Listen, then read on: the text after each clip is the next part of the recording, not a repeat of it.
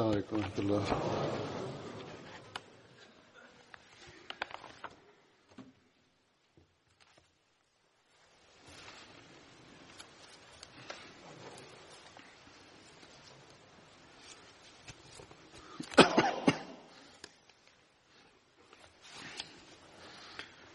أشهد أن لا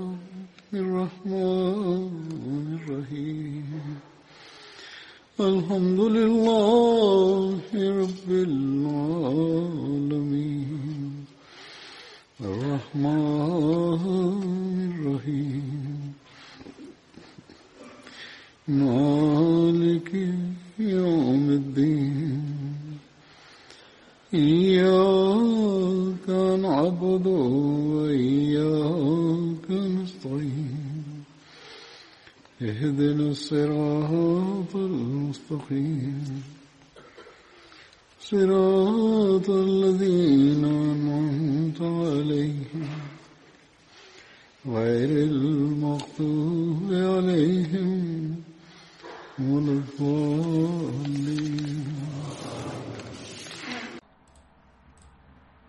En el sermón anterior narré algunos incidentes sobre Hazrat Muhammad bin Maslama, pero todavía quedaban algunos relatos y, si Dios quiere, los narraré hoy.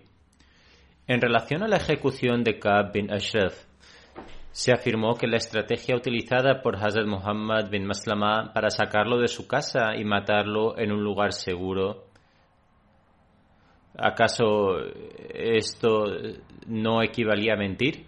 También se dijo que de acuerdo con un hadith y ciertos eruditos, a una persona se le permite mentir en tres situaciones. Sin embargo, lo cierto es que esta afirmación de que uno puede mentir o hacer una declaración falsa en tres tipos de situaciones es completamente falsa. O se basa en una interpretación incorrecta del hadith.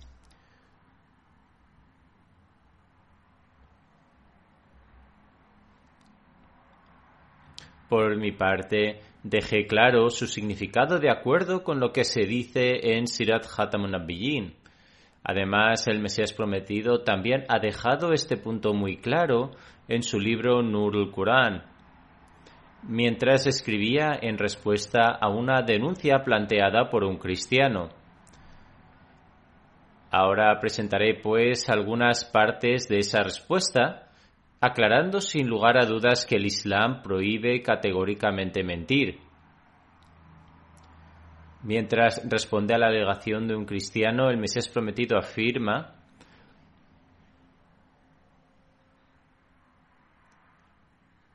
Una objeción planteada es que el santo profeta Muhammad, la paz y bendiciones de Dios sean con él, había dado permiso para mentir en tres ocasiones y que el Sagrado Corán ha dado instrucciones claras de hacerlo para ocultar su fe.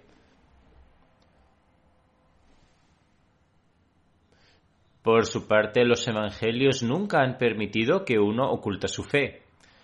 Esta fue la objeción planteada por el cristiano y el Mesías prometido, la paz sea con él, respondió diciendo, debería quedar claro que por la manera en que el Sagrado Corán pone énfasis en la veracidad y su significado, el Evangelio ni siquiera menciona una centésima parte de ello. El Mesías prometido luego escribe, el Sagrado Corán considera decir mentiras como la idolatría, porque Dios Altísimo dice,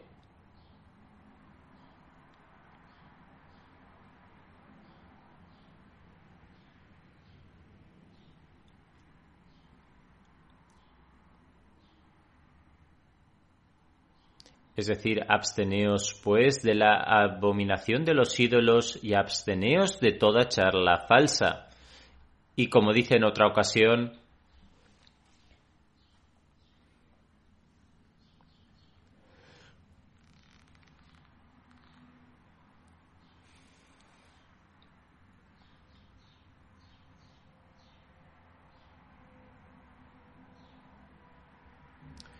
Oh vosotros los que creéis, sed estrictos en la observancia de la justicia, actuando de, actuando de testigos por la causa de Allah, aunque sea contra vosotros mismos, vuestros padres y familiares.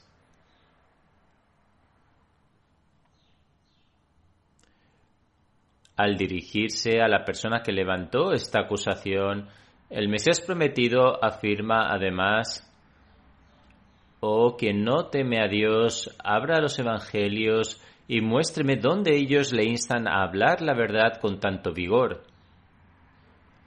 Luego, dirigiéndose a este cristiano cuyo nombre era Fatemasi, el Mesías prometido escribe, Usted ha escrito que el santo profeta Muhammad había permitido decir la falsedad en tres ocasiones. Sin embargo, está equivocado debido a su ignorancia, porque en realidad no existe ningún hadith que le permita a uno mentir. De hecho, las palabras del hadith son Es decir, no te desvíes de la verdad incluso si te asesinan o quemaran vivo por ello. El Sagrado Corán afirma que uno nunca debe abandonar la justicia y siempre debe decir la verdad, e incluso si pierde la vida por ello. Y en ese hadith encontramos que a uno se le pide que diga la verdad, incluso si es quemado vivo o asesinado por esa razón. Luego, suponiendo que exista un hadith que contradiga el Sagrado Corán y los hadiths auténticos, no se considerará digno de aceptación, porque tomamos solo certeros aquellos hadices que no son contrarios a los auténticos hadices y al Sagrado Corán. El Mesías prometido dice, de hecho en algunos hadices se puede encontrar una indicación hacia el permiso de Tauria, es decir, el uso, bajo ciertas circunstancias, de palabras o frases que tienen múltiples significados.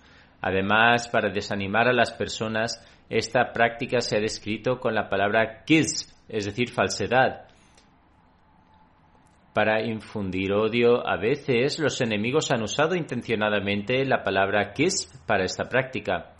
El Mesías prometido además declara, cuando una persona ignorante e inculta se encuentra con una palabra así en un hadith que simplemente se ha utilizado para transmitir el significado de la misma de, la, de manera simplificada, puede tomar el término kisb en su sentido literal. Esto se debe a que es consciente del mandamiento inequívoco en el Islam de que la falsedad se considera una impureza, algo ilegal y similar al shirk, es decir, asociar iguales con Dios. Según algunos hadices, Tauria, que no es kisb en su sentido literal, aunque puede ser considerado así, es permisible bajo ciertas eh, circunstancias extremas. A pesar de esto, se afirma que abstenerse del uso de tauría conlleva una mayor excelencia moral. En terminología islámica, tauría se refiere a una declaración hecha en forma de parábolas y alegorías para ocultar un asunto o secreto, por miedo a generar disputas o por alguna otra razón, y que si bien es entendido por una persona sabia, un ignorante estaría ajeno a la intención subyacente del que pronuncia esta frase, desviando su atención a otra parte. En este caso, dicho individuo pensaría que en realidad no existe declaración de falsedad por parte de quien habla, sino que estaría escuchando la verdad absoluta y su corazón no se inclinará hacia la falsedad de ninguna manera. El Mesías prometido afirma además, efectivamente, en algunos hadices se puede encontrar el permiso para tauría, cuando se adopta para lograr la reconciliación entre dos musulmanes, para salvaguardar a la esposa de cualquier discordia o disputa doméstica y para mantener asuntos ocultos del enemigo durante la guerra, desviando al enemigo hacia otra dirección. Pero a pesar de esto hay muchos otros hadices a partir de los cuales se hace evidente que el Tauria contrasta eh, con un alto nivel de justicia y que la clara verdad es mejor incluso si uno es asesinado o quemado vivo como resultado de eso. El Mesías prometido afirma además, el santo profeta, la paz Dios sea con él, ha instruido a abstenerse de esto hasta el máximo alcance de nuestra capacidad, para que ni siquiera la base de una declaración parezca falsedad. El Mesías prometido también dijo, cuando vemos al santo profeta que durante la batalla de Uhud se quedó frente a las espadas desenvainadas, él pronunció las palabras Soy Muhammad, el profeta de Allah, y soy el hijo de Abdul Muttalib.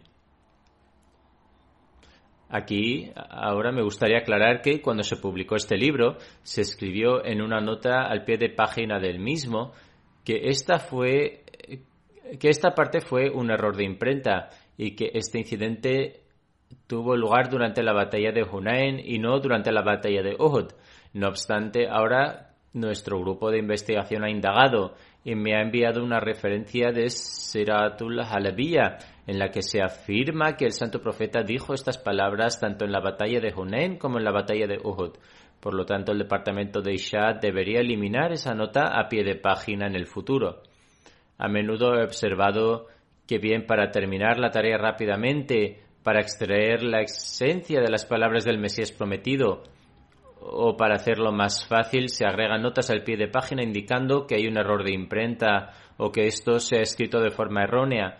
En este sentido, incluso aunque se necesite mucha investigación, hay que prestar atención a este respecto.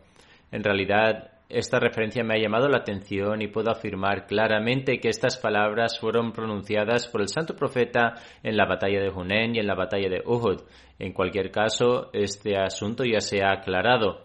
El Mesías prometido dice además, si en algún hadith se ha utilizado la palabra tauría para describir kibs, con el fin de expresar su significado de una manera más simplificada, tomar literalmente su significado como kisb es pura ignorancia.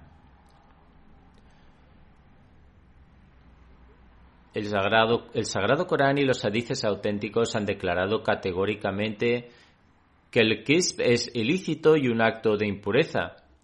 Los hadices más auténticos han explicado mejor la cuestión del eh, tauriá. Por ello, incluso si la palabra kisb se ha utilizado para Tauría en algún hadith. Esto no significa que Dios nos perdone que deba tomarse kisb en su sentido literal. Tal vez la persona que ha narrado esto tenía un nivel de rectitud tan alto que consideró Tauría como una forma de kisb y por eso utilizó el término para explicar esto con el propósito de simplificar el mensaje. Para nosotros es imperativo adherirnos al Sagrado Corán y a los hadices auténticos, y nunca podemos aceptar un significado que vaya en contra de estas enseñanzas. El Mesías prometido continúa diciendo,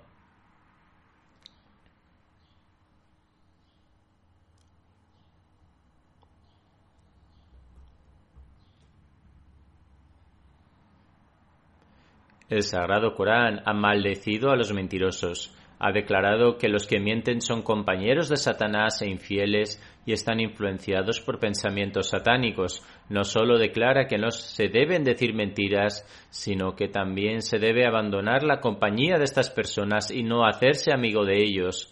Nos instruye a tener temor de Dios y a mantener la compañía de los veraces. En otro lugar declara que uno debe decir la verdad y no mentir ni siquiera a la ligera. Esta explicación se refiere al tema que se discutió anteriormente y ahora continuaré con los relatos de la vida de Hazrat Muhammad bin Maslama.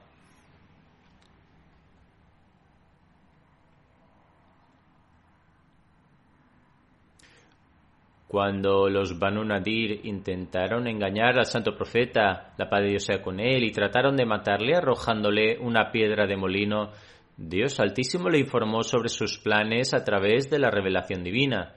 El santo profeta inmediatamente se levantó, como si tuviera que ocuparse de un asunto importante, y llegó a Medina. Poco después de que el santo profeta se fuera, los compañeros también llegaron a Medina.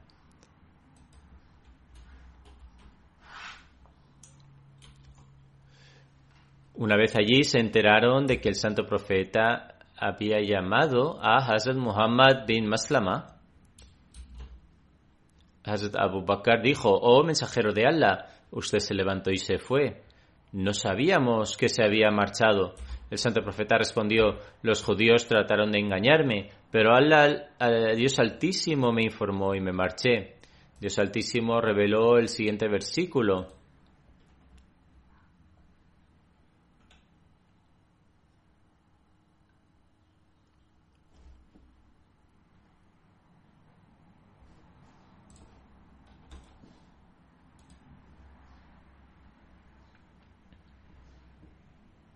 Es decir, oh vosotros los que creéis, recordad el favor de Allah para con vosotros cuando un pueblo intentó poneros las manos encima, pero él apartó sus manos de vosotros, y temed a Allah, pues en Allah deben confiar los creyentes.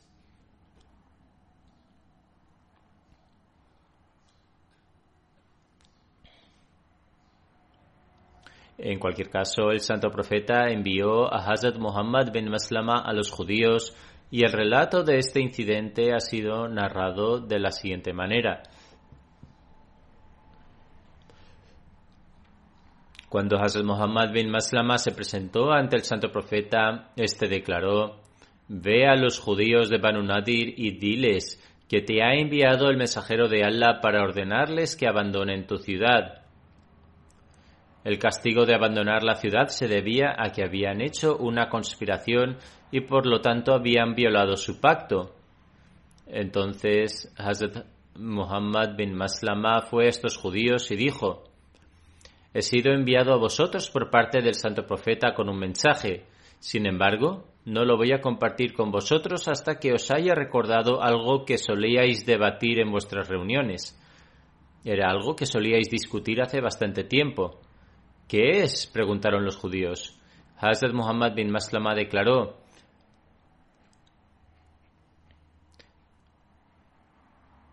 Juro por la Torá que Dios Altísimo reveló a Moisés que en una ocasión, antes del advenimiento de Hazrat Muhammad Mustafa, la paz Dios sea con él, vine hacia vosotros y os encontrabais sentados con la Torá abierta ante vosotros. Durante esta reunión me dijiste, me dijisteis, oh Ibrahim Maslama, si deseas comer algo te lo ofrecemos y si deseas convertirte en judío podemos hacerlo.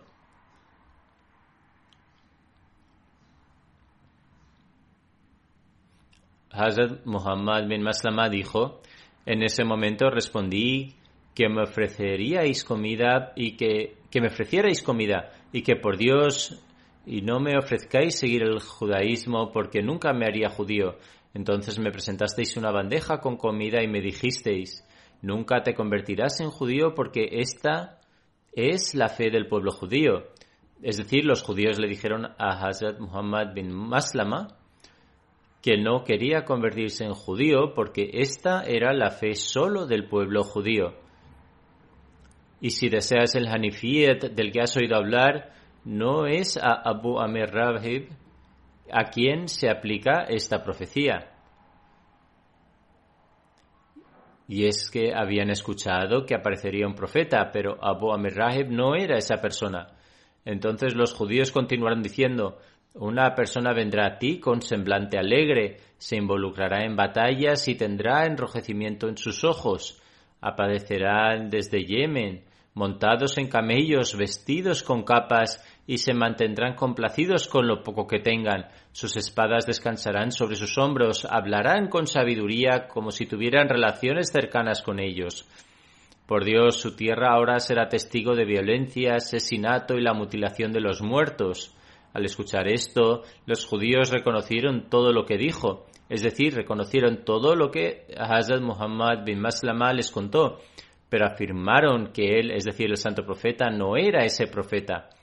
Después Hazrat Muhammad bin Maslama dijo, he terminado mi mensaje, simplemente quería recordaros eso. Después transmitió el mensaje del santo profeta, la paz de Dios sea con él, y declaró, he sido enviado por el santo profeta, la paz de Dios sea con él, y, y él ha declarado que habéis roto el pacto que había establecido con vosotros, ya que habéis tratado de conspirar contra él. Hazrat Muhammad bin Maslama informó a los judíos de su conspiración en contra del santo profeta y de cómo Amar bin Yahash subió al tejado para arrojar la piedra sobre él mismo. Al escuchar esto permanecieron en silencio y no pudieron decir ninguna palabra más. Entonces Hazrat Muhammad bin Maslama les dijo, el santo profeta os ha ordenado que abandonéis esta ciudad y os da una tregua de diez días. Después de esto, aquel que sea visto por aquí será ejecutado. Los judíos respondieron, oh Ibn Maslama, nunca imaginamos que podríamos recibir este mensaje de un hombre de la tribu de Aus. Hazrat Muhammad bin Maslama respondió, los corazones han cambiado. Después los judíos pasaron los días posteriores haciendo sus preparativos y trajeron sus monturas de Zuhuyadar, que era un terreno de pasto situado aproximadamente a nueve kilómetros de Medina, en dirección de Cuba. Sus animales pastaban en Zuhuyadar y estos animales eran también las monturas que utilizaban para viajar pero junto a sus propias monturas también cogieron camellos de la tribu de Banu Ashia y completaron los preparativos para su emigración. Esta referencia se encuentra en un libro de historia. Hazrat Khalifatul Masih II ha escrito sobre la actitud y la conducta de los judíos, incluyendo la traición de los Banu Qurayza. Aunque esto ha sido narrado previamente en relación a Amr bin Yasir, sin embargo, debido a su importancia histórica, lo narraré aquí también.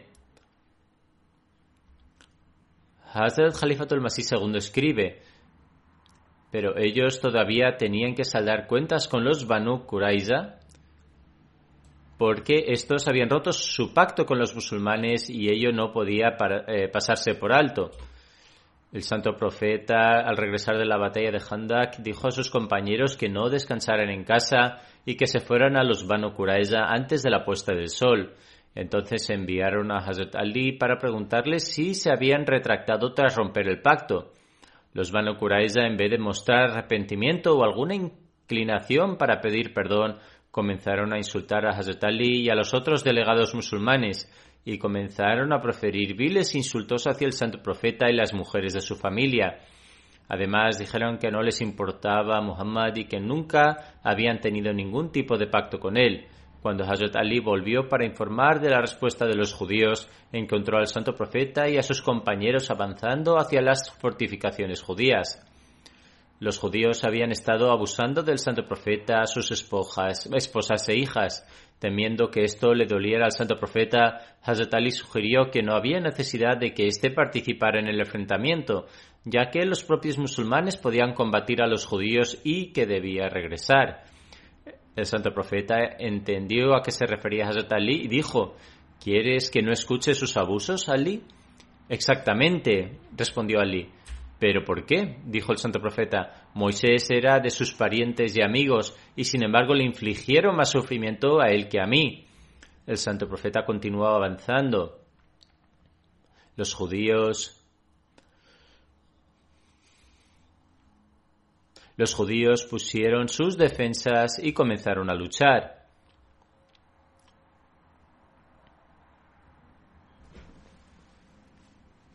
Sus mujeres también se unieron a ellos. Algunos musulmanes estaban sentados al pie de un muro. Una mujer judía, al ver esto, dejó caer una piedra sobre ellos, matando a uno de los musulmanes. El asedio continuó durante algunos días.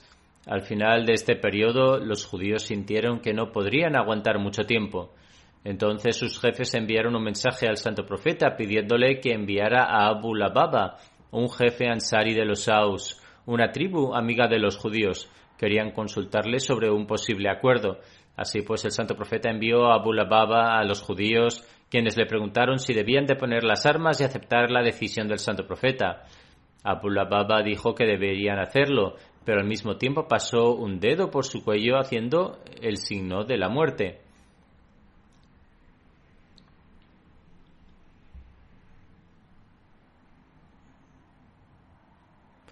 Por su parte, el santo profeta no había dicho nada sobre este tema a nadie, pero Abu Lubaba, temiendo que el crimen de los judíos, es decir, romper un pacto, no merecería nada más que la muerte, hizo sin querer esta señal que resultó fatídica para los judíos.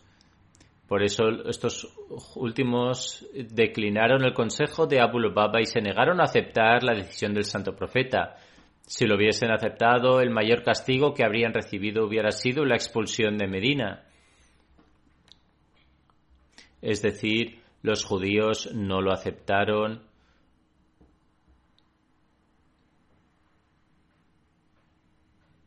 Es decir, los judíos no lo aceptaron. Y si lo hubieran aceptado, lo máximo que habrían sufrido hubiera sido el exilio.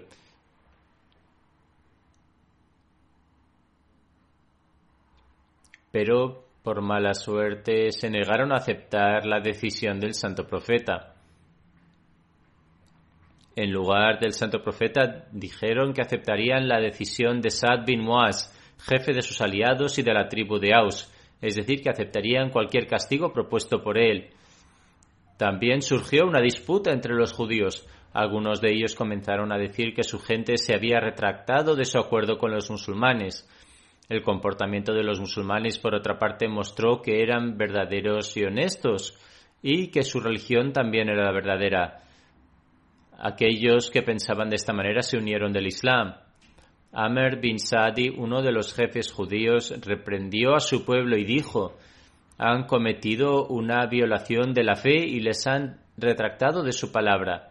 El único camino que tienen ahora es unirse al Islam o pagar la jizya, es decir, el tributo.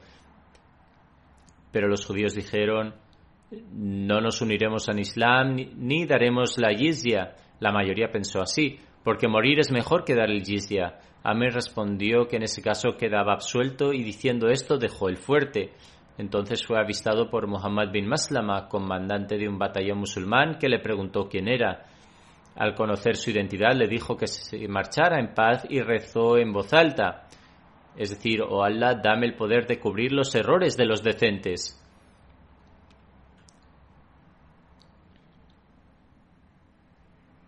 Lo que quería decir era que este judío había mostrado remordimiento y arrepentimiento por la conducta de su pueblo. Por eso era el deber moral de los musulmanes perdonar a hombres como él. Al dejarlo irse había hecho algo bueno y también rezó para que Dios le diera la oportunidad de hacer eh, esas buenas acciones una y otra vez. Cuando el santo profeta se enteró de lo que Muhammad bin Maslam había hecho, no le reprochó que le dejara irse a este líder judío, más bien aprobó lo que se había hecho. Así, gracias a la educación y la formación moral del santo profeta, los musulmanes siempre actuaron con justicia.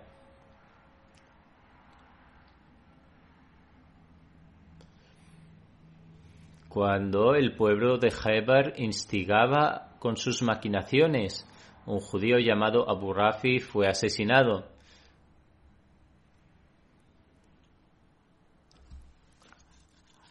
Hazrat Muhammad bin Maslamad también formaba parte del grupo de compañeros que fueron enviados a matar a Abu Rafi. No obstante, aunque fue asesinado por otra persona, Hazrat Muhammad bin Maslama era parte de ese grupo.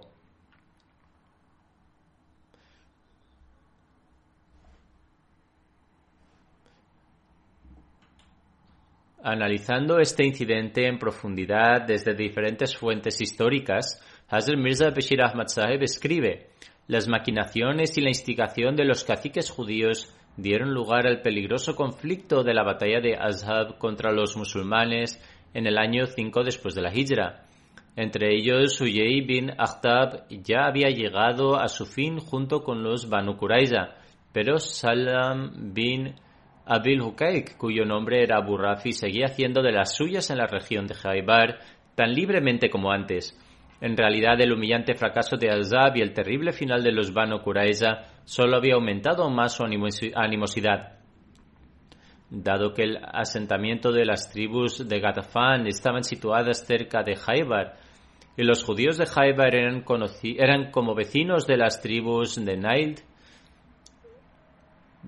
por esta razón, Abu Rafi, que era un comerciante muy acaudalado e influyente, se propuso incitar a las tribus bárbaras y beliciosas de Najd contra los musulmanes.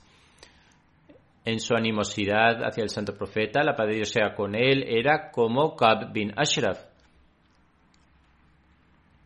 Así pues, durante esa época que mencionamos ahora, había dado a la gente de Ghatafan ayuda financiera muy significativa para lanzar un asalto contra el santo profeta. Además, la historia demuestra que los judíos de Haibar, que creaban desórdenes bajo las instrucciones de Abu Rafi, también estaban detrás de la amenaza que surgió contra los musulmanes por parte de los Banu Sad en el mes de Shaban, para cuya defensa se envió un ejército desde Medina bajo el liderazgo de Hazrat Ali.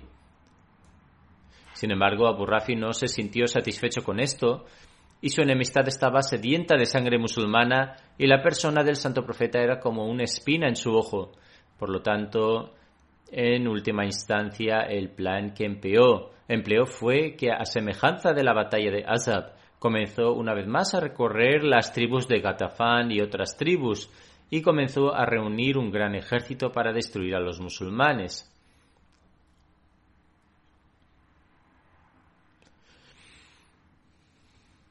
Eventualmente la situación llegó a tal punto que las escenas de Azab comenzaron a aparecer de nuevo ante los ojos de los musulmanes. Entonces unos pocos ansar de Hazrai se presentaron ante el santo profeta y dijeron, ahora la solución a este tumulto no es otra que poner fin a la mente maestra de estos disturbios, Abu Rafi. Por eso, considerando el hecho de que la eliminación de un solo inicuo y sedicioso era preferible a un derramamiento masivo de sangre, el santo profeta concedió permiso a estos compañeros para matarle. Así pues, envió a cuatro compañeros de Hazrai bajo el liderazgo de Abdullah bin Atik Ansari hacia Abu Rafi. Pero mientras los enviaba enfatizó, miren, no maten a ninguna mujer o niño. Por lo tanto, en el mes de Ramadán del año 6 después de la Hijra, este grupo se puso en marcha y regresó después de completar muy hábilmente su misión. De esta manera, estas nubes amenazantes se dispersaron del cielo de Medina. Los detalles de este relato, como se mencionó en Bukhari, han sido registrados de la siguiente manera. Bara bin Azib narra que el santo profeta envió a un grupo de sus compañeros a matar a Abu Rafi, el judío, y nombró a Abdullah bin Atik como su líder. La historia de Abu Rafi es que él infligía una gran pena al santo profeta e incitaba y ayudaba a la gente contra él. Cuando Abdullah bin Atik y sus compañeros llegaron cerca del castillo de Abu Rafi y el sol se había puesto, Abdullah bin Atik dejó a sus compañeros y se dirigió a la puerta del castillo. Se cubrió con su manto y se sentó como si respondía a la llamada de la naturaleza. Cuando el guardián de la puerta se acercó a la entrada del castillo, llamó a Abdullah bin Atik y le dijo Entra si quieres, porque estoy a punto de cerrar la puerta. Aún cubierto con su manto, Abdullah bin Atik entró rápidamente en la puerta y se escondió a un lado del castillo. El portero cerró la puerta, colgó la llave en un poste cercano y se fue. Después de esto, la narración de Abdullah bin Atik mismo comienza. Dice, ante todo me levanté y abrí la cerradura de la puerta, de modo que una salida rápida y fácil fuera posible si fuese necesario. En ese momento Abu Rafi estaba en una habitación y mucha gente estaba sentada a su alrededor en una asamblea nocturna hablando entre sí. Cuando estas personas se dispersaron y se hizo el silencio, subí las escaleras de la casa de Abu Rafi. Tuve cuidado de que cada vez que llegaba a una puerta entraba y la cerraba por detrás.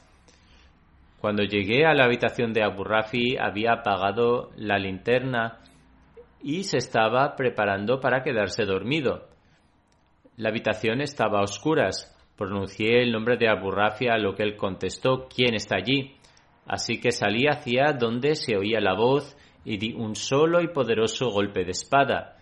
Sin embargo, estaba muy oscuro y debido a mi perplejidad no lo alcancé. Abu Rafi gritó y entonces salí de la habitación.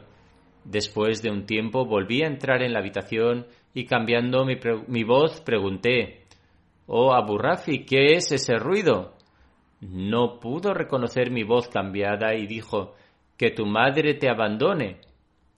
Alguien acaba de atacarme con una espada. Al oír esta voz volví a saltar hacia él y le golpeé con la espada. Esta vez mi ataque fue puntual, pero todavía no estaba muerto, por lo que ataqué por tercera vez y lo maté. Después de esto, rápidamente abrí las puertas una por una hasta que salí de la casa, aunque cuando estaba bajando las escaleras todavía quedaban algunos escalones y pensé que había llegado al suelo, debido a lo cual me caí y me rompí la pierna. En otra narración se menciona que la pierna se discolocó. Entonces la até con mi turbante y me arrastré. Pero me dije que hasta que esté completamente satisfecho de que Abu Rafi está muerto, no me iré. Por lo tanto, me escondí en un lugar cerca del castillo. A la mañana siguiente la, escuché la voz de alguien del interior del castillo que dijo Abu Rafi, el comerciante de Hijaz, ha muerto. Acto seguido me levanté y lenta pero gradualmente me encontré con mis compañeros. Al llegar a Medina informamos al santo profeta de la muerte de Abu Rafi. Al escuchar todo el relato, el santo profeta dijo, Estira tu pierna rota. Estiré mi pierna y el santo profeta frotó su bendita mano sobre ella mientras oraba y entonces sentí como si yo nunca hubiera tenido ninguna dolencia. En otra narración se menciona que cuando Abdullah bin Atik atacó a Abu Rafi, su esposa comenzó a gritar en voz alta, por lo que le preocupó que otros pudieran ser alertados por su ruido y clamor. Ante esto levantó su espada para matarla, pero luego recordó que el santo profeta había prohibido el asesinato de mujeres y por lo tanto se abstuvo de hacerlo.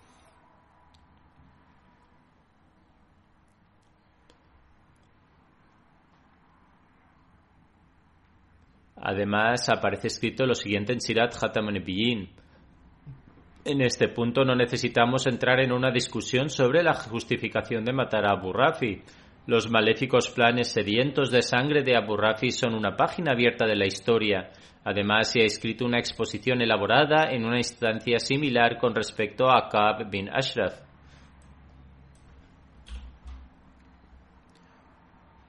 Durante esa época los musulmanes estaban en un estado muy débil, rodeados de adversidades desde todas las direcciones.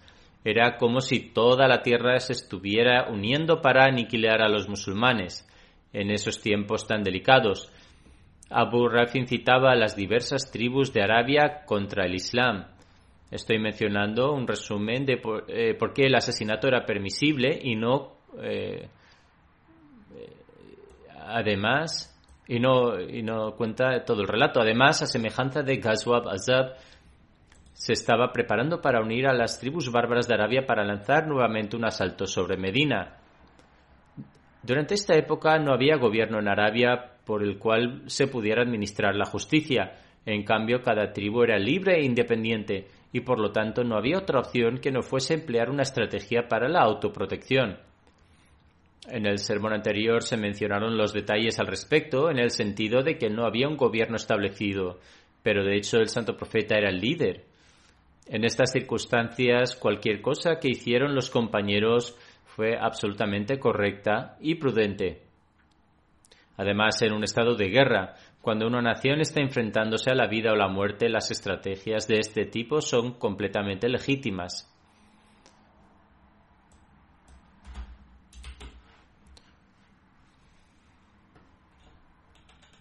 Durante el califato de Hazrat Umar, Hazrat Muhammad bin Maslama fue designado para recoger el zakat de la tribu Yuhaina y cada vez que el califa recibía una queja contra un recolector del mismo, enviaba a Hazrat Muhammad bin Maslama para investigar el asunto.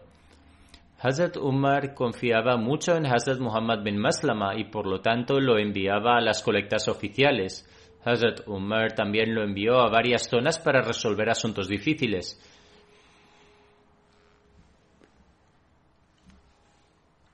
Cuando Hazrat Saad bin Abi construyó un fuerte en Kufa, Hazrat Umar también envió a Hazrat Muhammad bin Maslama a investigar. Con respecto a este incidente, la narración es la siguiente. Hazrat Umar se enteró de que Hazrat Saad bin Abi Waqas había construido un gran fuerte y también una gran catapulta que no permitía que el sonido entrara. Por esto Hazrat Umar envió a Hazrat Muhammad bin Maslama para investigar. Era la voluntad de Hazrat Umar que cada vez que tenía que enviar a alguien para un trabajo oficial, enviaba a Hazrat Muhammad bin Maslama. Entonces Hazrat Umar instruyó a Hazrat Muhammad bin Maslama que cuando llegara al fuerte de Saad debía quemar la puerta. Cuando llegó a Kufa fue hacia la puerta y usando pedernal para encenderla prendió fuego a la puerta. Hazrat Saad se enteró de esto y salió, y Hazrat Muhammad bin Maslama le explicó la razón por la que prendió el fuego a la puerta. Después del martirio de Hazrat Usman, se dice que Hazrat Muhammad bin Maslama vivió en reclusión e hizo una espada de madera. Hazrat Muhammad bin Maslama decía, el santo profeta me regaló una espada y me dijo que la usara para luchar contra los idólatras mientras que ellos lucharan contra nosotros. El santo profeta luego me dijo, cuando veas que los musulmanes comienzan a matarse entre ellos, sube a una colina y golpéala con ella, es decir, para que la espada se rompa. Luego permanece en tu hogar hasta que uno de esos malhechores te ataque o hasta que la muerte te alcance. Así, Hazrat Muhammad bin Maslama actuó de acuerdo con estas instrucciones y no participó en la batalla de Yamal ni en la batalla de Sifin.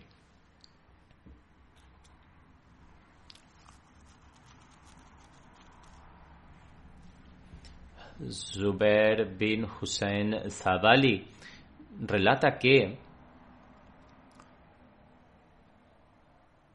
nos sentamos con Hazrat Huzaifa cuando nos dijo Conozco a una persona que no se ve afectada por ninguna maldad.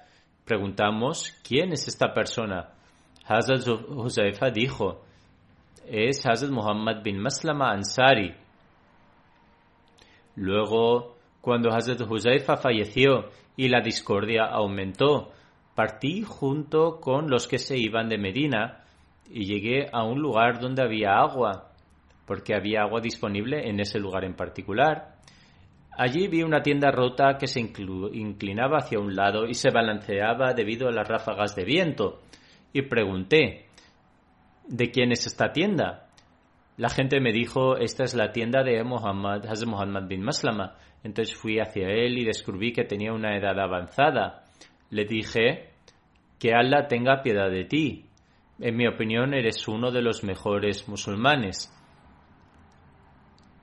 Has dejado tu ciudad, tu hogar, tu familia y tus vecinos. Él respondió, he dejado todo esto atrás debido a mi aversión hacia el mal. Existen diferentes puntos de vista con respecto al momento del fallecimiento de Hazrat Muhammad bin Maslama. Según algunas fuentes, falleció en Medina en el año 43, 46 o 47 después de la Hijra y en el momento de su fallecimiento tenía 77 años. Marwan bin Hakam dirigió su oración fúnebre, que era el amir de Medina en ese momento. También se menciona en algunos relatos que fue martirizado. Finalmente, esto concluye las narraciones relacionadas con Hazrat Muhammad bin Maslama. A continuación, después de la oración del viernes, dirigiré la oración fúnebre del respetado Tai Din Sahib, hijo de Sadr Din Sahib. Falleció el 10 de febrero a la edad de 84 años. A la pertenecemos y a él volveremos. Por la gracia de Dios Altísimo, él era Musi. Tal Tai Din Sahib nació en Uganda y se trasladó al Reino Unido en 1967. Cuando se adquirió Islamabad en 1984, ofreció sus servicios a Hazrat Khalifatul Masih IV para trabajar allí. A partir de entonces continuó sirviendo en Islamabad durante 22 años, con una gran sinceridad y un gran espíritu desinteresado. Trabajó incansablemente desde que se celebró la primera convención anual en Islamabad hasta la última convención celebrada allí e hizo todo lo posible para proporcionar comodidad y tranquilidad a los invitados del Mesías prometido. Poseía la habilidad de hacer todo tipo de trabajos técnicos y por tanto se pasaba el día y la noche ocupado en todo tipo de tareas como instalaciones eléctricas, fontanería, saneamiento, carpintería, etc.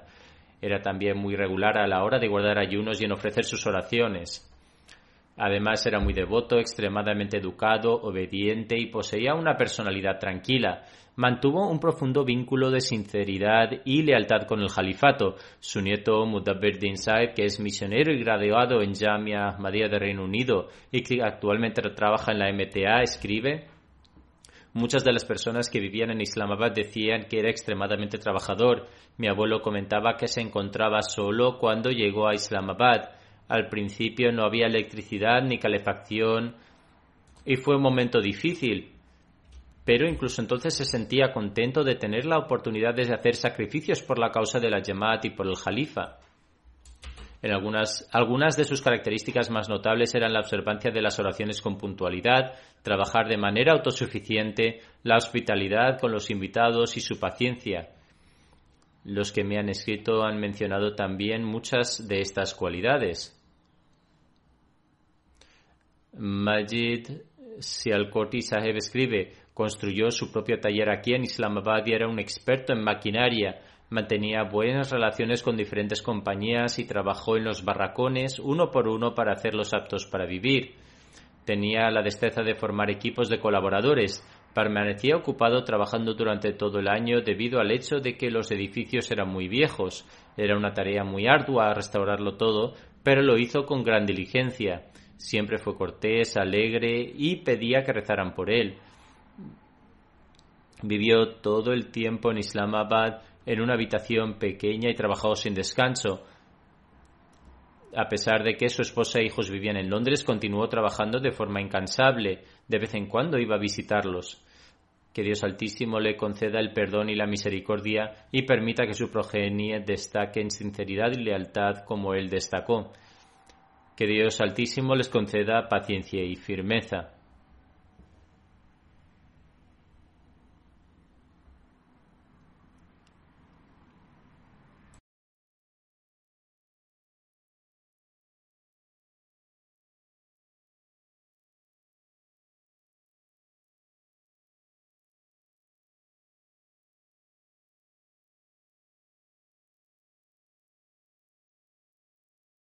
الحمد لله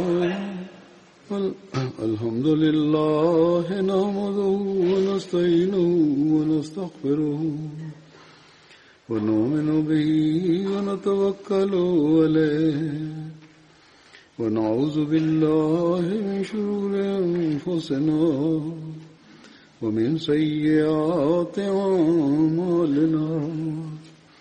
من يهده الله فلا مضل له ومن يضلل فلا هادي له. ونشهد أن لا إله إلا الله ونشهد أن محمدا عبده ورسوله. عباد الله رحمكم الله إن الله يأمر بالعدل واللسان وإيتاء ذي القربى وينهى عن الفحشاء والمنكر والبغي يعظكم لعلكم تذكرون.